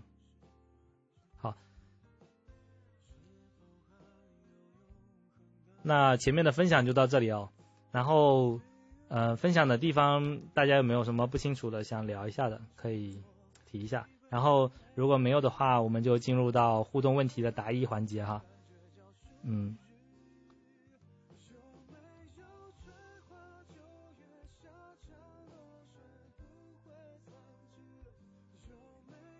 好，那我们进入到答疑环节。哦，我也把这个文档原文档打开一下啊，就是原问题，我没有把整个问题的完全原文全部贴过来。呃，第一位同学是说，呃，今年啊会讲交互思维，我正在讲，就是下一期播客你们就能听到了，下个星期。好，第一个第一位同学讲的是，呃，秋招想投交互设计师，然后嗯，在做作品集的内容选择方面有有什么建议？然后之前实习的却是内容运营和呃偏运营和视觉，然后怎么把这段经历包装起来？嗯，交互设计师。要写什么内作品集内容？这个可能是应届生，所以才会有这个疑问哈。你真正要放的肯定是你做整个产品的过程。那你可能做的是一些实习项目，或者说学校里面的一些研究项目，但这个过程你都得体现你做这个呃交互交互设计该做的一些产品需求分析、用户的一些需求痛点分析。然后你怎么解决这些痛点的这个做出来的这设计方案？你的框架是什么？你的这个产品框架是什么？然后你做出来的每个界面的这个这个细节是什么？流程是什么？然后你你这个细节里面有什么设计亮点啊？就讲这些东西，不要去讲你的视觉啊，因为你是想投交互嘛啊。然后这些点其实就 OK 了。然后如果你在实习的过程中还能够把你这设计方案推进到上线啊，有一些数据。啊，这些点也都要提。如果没有数据，那就没有数据；有数据最好，也要提一下。然后，如果你之前做的是偏运营和视觉啊，那你可以把在做运营视觉的过程中的一些交互的点、一些体验的优化的思考写出来啊，就是提出，虽然哪怕你的作品不是直接跟交互相关的，但是跟体验呃跟体验和用户的这个体验相关的东西的思考，你都可以写出来，然后。呃，也不是说就不能放，甚至你也可以多你，可以放几页，因为因为其实呃有些视觉岗位它可能会需要这个呃交互能力，或者有些交互岗位它需要一定的视觉能力，或者说它甚至招的就是一个产品体验设计师，他需要两种能力都有的也会有。啊，就是或者说你自己想投的是交互，但是你确实运营和视觉都很强。啊，那你也可以考虑先去做，就可能比你呃投了交互但是都没中好，对，这两种方向都可以，嗯，所以说你甚至可以考虑说两种岗位都投，啊，但如果你的兴趣就是交互的话，就按我说的那个，就全部偏交互就行就行了。好，这是第一个问题。第二个问题是讲职业规划。呃，刚才那个问题提问的同学，Space，嗯，Space，那个有回答清楚吗？就如果我在回答过程中啊，提问的同学觉得没有回答清楚，可以再去补充。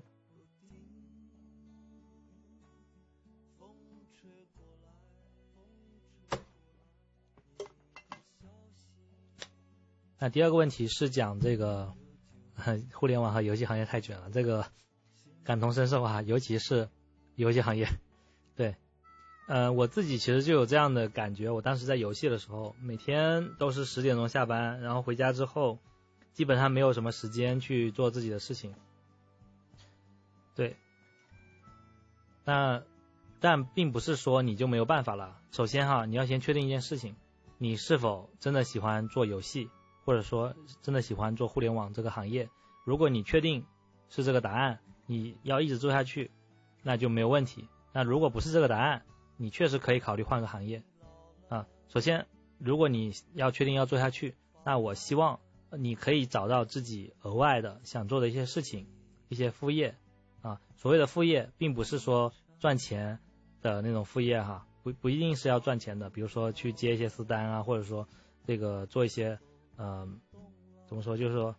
能够直接转化成经济利益的，并不一定要这样。所谓的所谓的我我这边的副业是加引号的啊，就是说你在做这个的过程中，你能够获得一些收获。比如说我现在写的写文章和做这个读者社群的这个事情，其实我是能够在这个过程中获得一些正向激励的啊。哪怕是其实人的那个韧性是很强的哈，哪怕是你每天花了很多时间工作之后，如果你只要在业余的时间，嗯，做一些自己感兴趣的事情，然后同时是一个正向成长的，不是在休闲娱乐，那你都还，就比如说我现在做直播，我今天搞了一天的这个直播设备，然后又写了好多好久的 PPT，然后基本上吃饭都是扒两口，睡觉就是就是眯一下眼睛啊，但是我还是很开心，因为我今天晚上能够跟大家见面。能够来聊这些东西，我就觉得是很值得的一个事情。然后，尤其是还能看到大家去做这些点赞啊，然后还有很多同学送了很多礼物，对吧？这可能可能价值并没有很高，但是就是一种认可，我能够获得一一种这样的精神激励。我比如说你喜欢画画啊，你画画的时候的那种开心程度，你想阅读，你阅读了之后输出一些东西。啊，你想做分享，那做这些分享的时候得到一些东西，都可以极大的去激励你啊，再继续往前进。那同时也可以给你带来一些这个精神能量，让你去继续去做工作上的事情。就是它是一个正向的、相辅相成的东西。如果你一直在完成工作的任务，比如说工作的时候，你有可能会得到一些获得一些压，得到一些压力，比如说。呃，这个东西没有按时完成，今天又跟产品经理吵架了，被项目经理啊说这个进度做得慢了，然后被领导骂了，这都会有很多负面的情绪在这里面。那如果你没有一些自己的事情想做，你可能没办法做一些这样的一些调节回来啊，你就觉得好像没有这家公司，没有这份工作，我什么都不是，我去哪里都去不了，那这种感觉就很难受。那所以，所以我觉得。如果你有一些额外的能力，额外的一些成长在外面，那就算你现在不工作了，你去开一家奶茶店，你有准备；你去开一家书店，你有准备；你想去做这个培训，想去做一些创业的事情，你都有自己的一些准备，你就不会害怕。当你不害怕的时候，你就不怕跟别人卷，你就不需要跟他卷。对，你的能力是多维度的。那同时，这位女生呢，她觉得是不是可以考虑换一个行业或者国家？啊，已经到换国家的程度了，那或者说重新学习，我觉得，呃，重新学习不是一个特别好的方向，因为你可能只是，可甚至可能只是因为学习可以让你逃开这样的一个压力，而不是说它不是一个比较健康的一种感觉哈，就是你你可以去找一些呃行业可能没有那么卷或者说没有那么累，但是呢，总的来说啊，比如说呃我们自己。这个读者群里面的几位小伙伴，像那个嘎嘎和尹峰，他们都去到了自己的老家的那个城市长沙呀，这个江西。然后，但是其实现在好像比我们还忙。对他们本来是想去二三线城市变得更轻松的，但是最后发现二三线城市的这些能够看得起、能够看得上的公司，最后呢还是会很忙。那同时，由于整个中国或者说整个互联网和整个行业的这个压力在这里啊，所以呢，其实就是不可能有一个公司说我简简单单每天按时下班就一定能赚到很多钱，还能够养得起养得起大家啊。其实我觉得不太容易。对，所以，呃，与其去追求这个润的这种感觉，还不如这个，对，还不如这这个好好的调整好自己的心态啊，用自己剩下的时间做一些自己感兴趣的事情，对，这样的话会让你更开心。对，刚才 Space 说这个最好 C 端一个 B 端一个，这种没有关系啊，就是你我之前。嗯，在那个播客里面其实有提到，就怎么样放作品集，你也可以去听一下。我认为其实就是要放不同的、不同的属性，凸显你个人不同的能力的点，这点是重要的。就是你这个讲的很全，在讲这个整全流程体验，下一个讲的可能是一个讲你的逻辑性的东西，讲你全面怎么做用研的东西，那是不一样。就是你就可以分成不同的能力项去讲这样的项目。对你不是。作品集有个重要的特点，就是你不是为了写作品集，把它写得多漂亮，而是说这作品集是为了凸显你的能力，啊，对你的能力项有哪几点，你把它讲清楚，这是重点。呃，其实润这个东西我也不是特别理解哈，就是我理解躺平和佛系，那润我总感觉是个在滚动的的感觉，啊，就想躺。好，职业规划这个啊，专业学的是设计，一直想做产品经理啊，我这边打错了，产品经理，团队以做项目为主，呃，缺少专业的产品经理，就是说他想做产品，但是呢又在做项目的东西，甚至还做一些项目实施啊，也没有专业的产品经理可以供他学习啊，所以他他不知道怎么提升。那这点其实我前面在做这个阅读阅读的方法和呃一个好的学习者是向自我提问的这样的话题的时候，其实也大概有说到，就是如果你想做的是产品经理，那产品经理的书其实比交互设计的书还多啊，已经有很多的这个，我很我推荐你去去研究一下这个刘飞老师啊，他有写产品思维啊，同时还有那个 Mike Talk，他最近正在做创业，他的那个极客时极客时间里面也会有一些课程。啊，就是可以看很多产品的这些，嗯，这些前辈们的一些呃文章和博客，他小宇宙里面他们的博客也有很多讲这个产品话题的，都可以去听一听。产品这个东西，除了一些基本能力，就是一些文档能力、推进能力、沟通能力之外，很大的层面还是看产品思维，就产品的一些思路。那这个东西是不是那么好培养的？就是你前做好了文档和推进。这些东西其实你只是一个小小的产品经理，一个初级的产品经理，你要能够把控好产品每个阶段要做什么事情啊，然后什么是重要的，什么是不重要的，什么样的体验比较好，必须不能放弃，什么样的是可以稍微先顶一顶啊，先妥协一下，下个阶段再实现。那什么什么样的产品特性，这个时候不上啊，就马就就可能就来不及了，你下次再上可能就没有人用了，就这个东西是一个。权衡的东西其实不太好把握，因为我自己不是做产品的啊。对，但是方法的话还是一样的，就是你可以去快速研究这个领域。然后我自己的感触就是，产品经理最重要的还是产品的这个思路，做产品的这种 sense，那就可以，你可以再去研究说这种 sense 怎么培养。对你也可以去找自己的答案。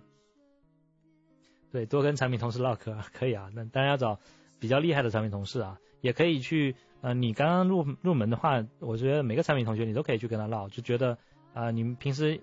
是做什么事情的，然后什么工作比较重要啊，有哪些坑啊？你觉得什么样的人适合这做产品经理，都跟他聊。嗯，对，哪怕他没有很专业的，你也可以跟他聊。那或者说你公司这边没有专业的，你可以去找这个网上的呀，可以去找这比如说我们群里的一些产品经理啊，啊，去跟跟去跟别人聊，可以加这样的一些社群啊，对吧？就机会是自己创造的，嗯，那你实在找不到，你去听他们讲聊的博客呀，他们其实天天都在聊自己的一些这些领域的事情，我听的都挺开心的，那你也可以去听啊，对吧？好，第四个啊，第四个这个非常非常专业游戏项，嗯，阿泽和庆不知道在不在，你们也可以看一下。但是这个我感觉有点有点偏视觉，就他提到一个，就是因为项目需要需要分析一些游戏的装备梯度设计规则啊，主要有《梦幻西游》3D 版、《天涯明月刀》、《梦幻新诛仙》这些，感觉去分析这些东西耗时很长，要看职业和各个世界玩家的装备排行这些东西，但找不到很全面的。嗯，我自己的经验是因为我做我只做过呃类似可能 MOBA 的有研究过吧，沙盒的有研究过。那其实他们的官网或者说一些这个工具项，像那个王者荣耀，它会有一个那个配装的工具，嗯和英雄的一个呃资料库，那这些里面其实都会有很多的头像啊，就是他们也会有这样百科的东西，你就去找这这些官网的百科和这个第三方的一些工具，他们就会给到一些。呃，很多的这个图标啊，就它都会列出来。像原神也有，他们的官方也有社群啊，也有他们的工具啊，就可以去从这些工具上去找啊，或者说国外的很多游戏甚至有 wiki 啊，这边可以找到他们自己列出来的。如果实在不行，你看看就是呃测试同学有没有什么办法啊，去，因为他们可能要测试不同等级的这个装备，那他们平时怎么测试的？那可能只能也许只有内部游戏才能这样测，外部可能不行的话。那你可能就只能说一级一级的去看，去去收集这些东西，嗯，就最好的情况下还是去找第三方的工具和平台，或者说官方的一些工具平台，自己去肉眼去找真的是太难了，很很费时间啊。嗯，呃，我突然想到一个小技巧，就你能不能去淘宝上找一找找个人帮你打这个工，去玩这个游戏帮你截这个图，或者说这个玩这个游戏的社群里面你去找。啊，玩这游戏的这个游戏群里面，让他呃帮你去打这个工啊。别人因为做游戏的玩游戏的人，你们可能知道有些这个代练，他们是可以帮你去练等级的。那他们帮你练等级的同时，顺便帮你截个图，对，这样是不是可以？你可以考虑多，你大不了多付他一点钱嘛，是吧？就是把自己时间节省下来。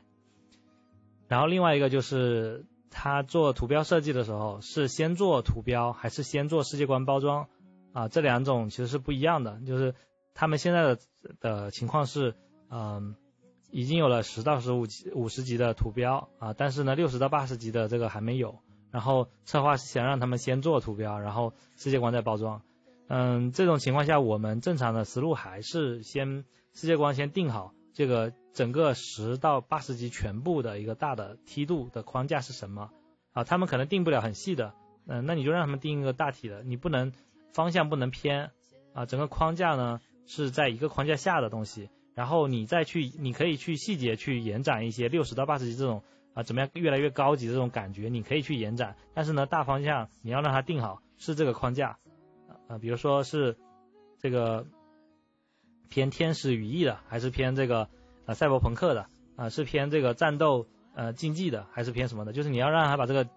呃框架定出来，世界观定这个应该是没有问题的。然后你再去衍生一些细节，这些细节的情况下，你再去画一些草稿，再跟他们讨论。他们没有具象化的东西，他们可能很难写写出来或者想出来。那你就有草稿就继续跟他们讨论，不要说做个定稿给他们，让他们想。这个肯定，我觉得把锅都扛在自己身上了，还是多跟他们交流讨论。我觉得这个应该是他们不会抗拒这个事情吧，毕竟是两边一起做的事情。对，我觉得嗯可以先做，但是呢框架必须他们定。那或者说你先做的之后，要跟他们共同讨论，然后再定细节，再去做做最后的呃细呃细节定稿，对。然后有两个行业探讨，啊，第一个是 N NFT 的，就是最近其实比较火的这个数字呃非同质化代币啊，就是 NFT 头像啊，就更多的是头像吧，然后还有会有一些数字产品的东西，国内会有一些。啊，主要还是国外的一些这样的东西。那这个东西其实在国外比较火，那可能大家都有听说一些割韭菜啊这样的事情。嗯，我还是推荐大家去听一下，得到有一本叫做 N NFT 的这个六讲啊，对，可以去还是听他的课去可以了解更全面一些。那我自己所了解呢，就是说，嗯，这个东西不是说你有一些很漂亮的画，能够你随便画出这个一万幅。啊，就一万幅这个头像，你就能上线，就有很多人买了。我自己最近其实就买了一些头像，但是由于他们的这个世界观包装啊，其实或者说社群包装，它没有做得很好，就大家这个东西只要没有火起来，他画的多好看都没有用。所以它整体来说还是一个讲故事的一个东西。就嗯，最近其实嗯，我就港台有一些明星啊，比如说余文乐，他就说又说他割了多少韭菜，对，类似这个事情。比如说周杰伦如果发个 MT，他也可以赚很多钱。那都是因为他们本身有一个很成熟的粉丝社群，那他们很擅长做一些包装，讲一些故事，说我这个 MT 它以后能够跟什么什么结合，可能能做一个什么什么游戏，然后它它能够有一些什么样的一个概念，就他把这个东西先讲清楚了，然后有很多人都追捧他之后啊才会卖得好，啊才会说呃一个能够卖这个几千块、几万块甚至上百万的这样头像。否则的话，你只说好看，那每个人很多人都能画出很好看的东西。那为什么我的不值钱，你的值钱？就这就是这个区别。啊，然后具体到细节这个产出 MT 的时候呢，它就会呃会涉及到很多变量啊，就是这一万个里面哪些，就是它可能会分分成，比如说讲一个头像，可能会讲帽子、发型、发色，然后眼睛、眼镜，然后有很多个变量的点，然后每个变量会有一些很多的变化，比如说帽子会有鸭舌帽，可能会有。这个兜头的兜帽啊，或者说有些飞机飞机的那个戴螺旋桨的小帽子，有趣的帽子，或者眼镜，它可能会有圆眼镜、方眼镜，就是就会有很多很多的特征点位去可以去设计。那这些这些不同的点位，它可以去也每个点位上有一些变化，它就可以很快的衍生出一万个。那衍生出来是一回事，这一万个每个是不是都足够好看？然后每个之间的差异度是不是足够大？啊，那才能形成我想去收藏它的欲望。那同时有些的这个有些点是不是特别少？比如说有有一个拿道具的，他拿的是金箍金箍棒啊，这金箍棒呃很特别很好看，而且人可能只有百分之零点几的人是有金箍棒的，那我就很想去收藏一个有金箍棒的这样一个款，就也要去追求这个稀有度。对，嗯，大体我知道的是这些哈，就是细细聊的话，这个就是一门课了。就我我得把那个笔记翻出来给你讲一下，就你也可以去看一下这个我在星球里面写的那几篇笔记，或者说觉得觉得想去系统性了解的话，就可以去看得到上的 MT 的这个课，啊，我记得几十块钱吧，也不是很贵。好，不客气。然后最后一个问题啊，就是呃十一王十一同学说的是想了解一下传统企业数字化转型的问题，呃，这个我知道，呃会。群里面其实有些同学在做啊，看尹峰，尹峰你了不了解？对，但是我好像没开连麦啊，就这个东西可能得下来，我们在这个读者群里面细聊吧，因为我自己其实不是不在做这个事情，那这个东西其实你说说起来还是做互联网加，我感觉，嗯，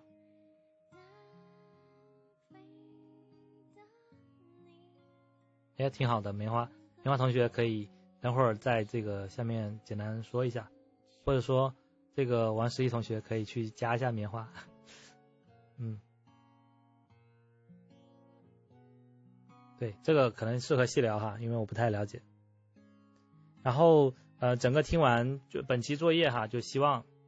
嗯大家能够在星球里面再去输出一下自己的学习笔记啊。就以上就是我这次的分享，然后。嗯，我觉得应该还有同学有问题吧，嗯，再给大家问一些问题吧，怎么样？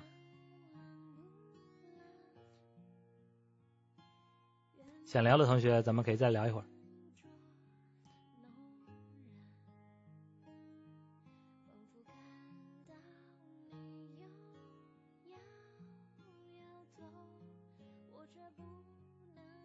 啊，还有什么新问题？有问题的同学可以在上面说呢。读者群怎么加入啊？那个每个每篇公众号文章下面都有一个知识星球的链接啊，有一个二维码，可以去扫那个码，加入星球之后就会进读者群了。嗯，因为读者群咱们是仅开放给这个知识星球同学的，嗯，人比较少，但是质量非常高。对，跟。就跟一般的吹水群、吹水群不一样嘛，就是真正的互动互助群。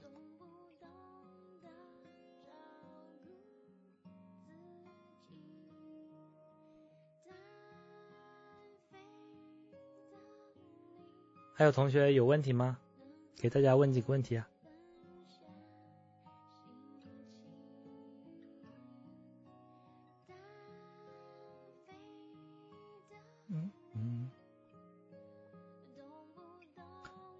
交互设计师要学习编程吗？啊，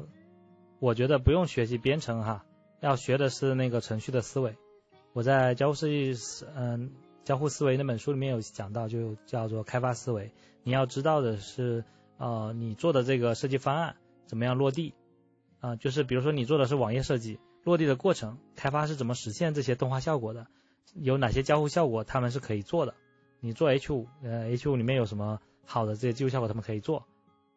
啊，对，这个东西你是需要去了解的。那了解了之后，你跟他们沟通的时候，你会知道，哎，我要怎么样给你？我这个东西是用序列帧实现啊？还是用这个呃那个裸体动画实现，然后你这个做这个东西大概要多久？我知道啊，你可能需要这个东西需要有后台的，这个东西可能不需要后台，对这个你需要了解这个东西就够了。那当然，如果你有兴趣去细节的去了解编程，那我觉得也挺好的，就是甚至你可以自己去把这个东西自己做出来。对，我们要了解的是底层原理。你跟他沟通的时候呢，不是鸡同鸭讲说，哎。我说的你听不懂，我讲我讲我的体验，你讲你的开发工期啊，是就是你应该懂他们的语言之后，你就能跟他们很好的去沟通，说呃怎么样实现比较快啊，我知道你的你我说的这个方案你做起来有的困难点在哪里啊，所以我换一种方式给你，或者说我给你提供一些新的解决方案，能够帮你快速的去实现，就这个是我们要学的东西，就这个可能你在工作之后可能会。就更有感触，可能会更需要。就刚开始，其实你可以先着重的去学这个交互相关的东西就好了。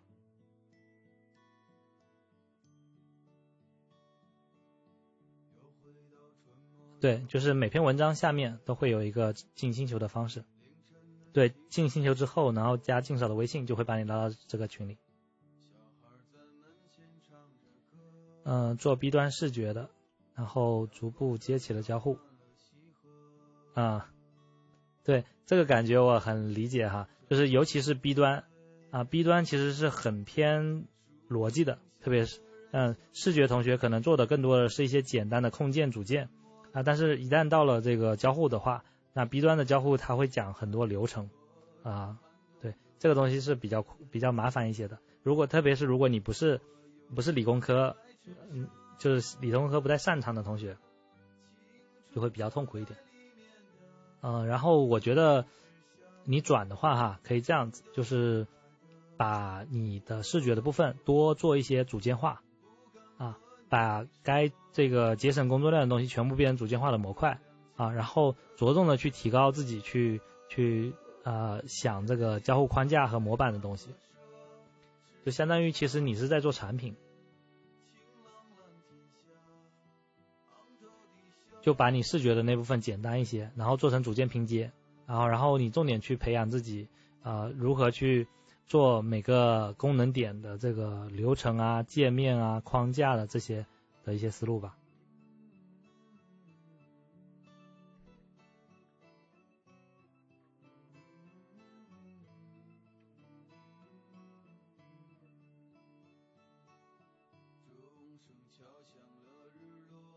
对。做视觉出出身做了 B 端产品，我觉得这个是转行里面相对有些痛苦的。这位同学是韩文名字，是不是宇哥？谢谢支持。对，就是轩轩，你也可以这样考虑哈，就是如果说觉得确实不适合你，啊，你也可以考虑去跟这个领导提一下，就是你。不想做这个事情，因为并不是说领导安排的让你转行的你就一定要做。像我自己也是，就是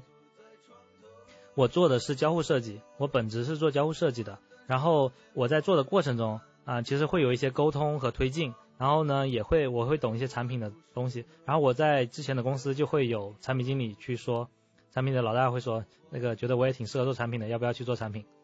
然后之前也有团队说想让我去做项目管理，说懂设计的项目管理太少了，太难找了，觉得我做项目管理还不错，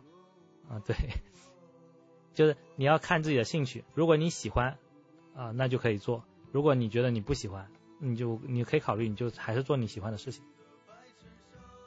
啊，如果你喜欢做，那你就加油。对，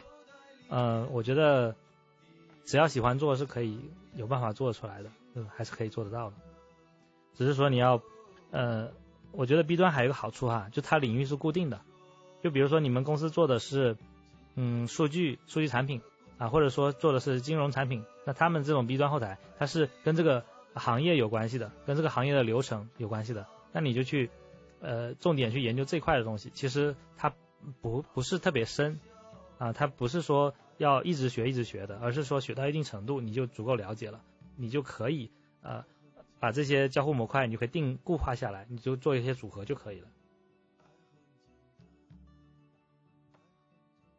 可以，我觉得棉花跟轩轩可以成为好朋友啊，你们都是做 B 端的，而且都还都还还没有加入我们的星球啊。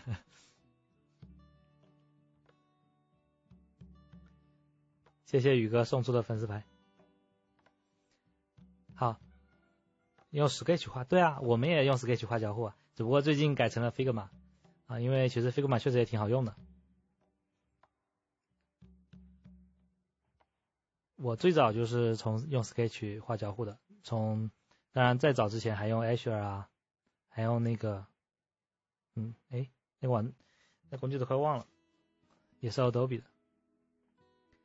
没关系啊，用 Sketch 也可以画，你把流程画清楚就可以了。H 我觉得画交互不够精美，不用吐槽，Sketch 才是比 H 更更啥、更更先进的东西。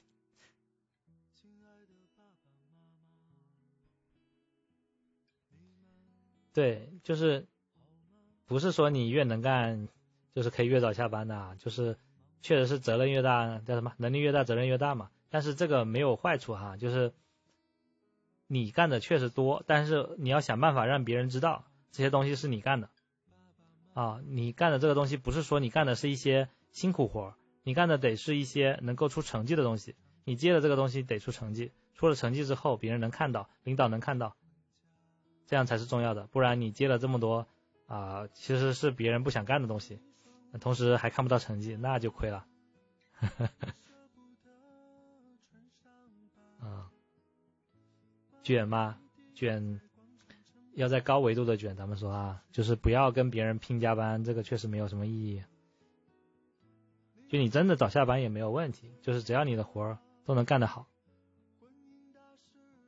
像我现在就是追求的是早早到公司，没有人能比我早，全公司都我最早。呃，然后晚晚上我想早点走，也没别人也不会说什么，是吧？但其实我最近最近项目太忙了，最近我早上早上七点多八点到公司，晚上还十还九点多十点走，也是有的。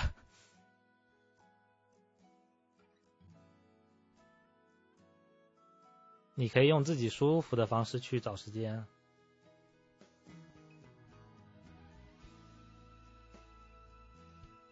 对，今天嗯，很感谢大家的支持啊，感觉热度还不错。对，看总体看的人挺多，然后在同时在线的人虽然一直在动啊，但总体还有二十多个人。嗯，最后大家看一下还有什么问题啊？然后咱们最晚到九点半结束吧，大家想聊的同学都可以继续聊。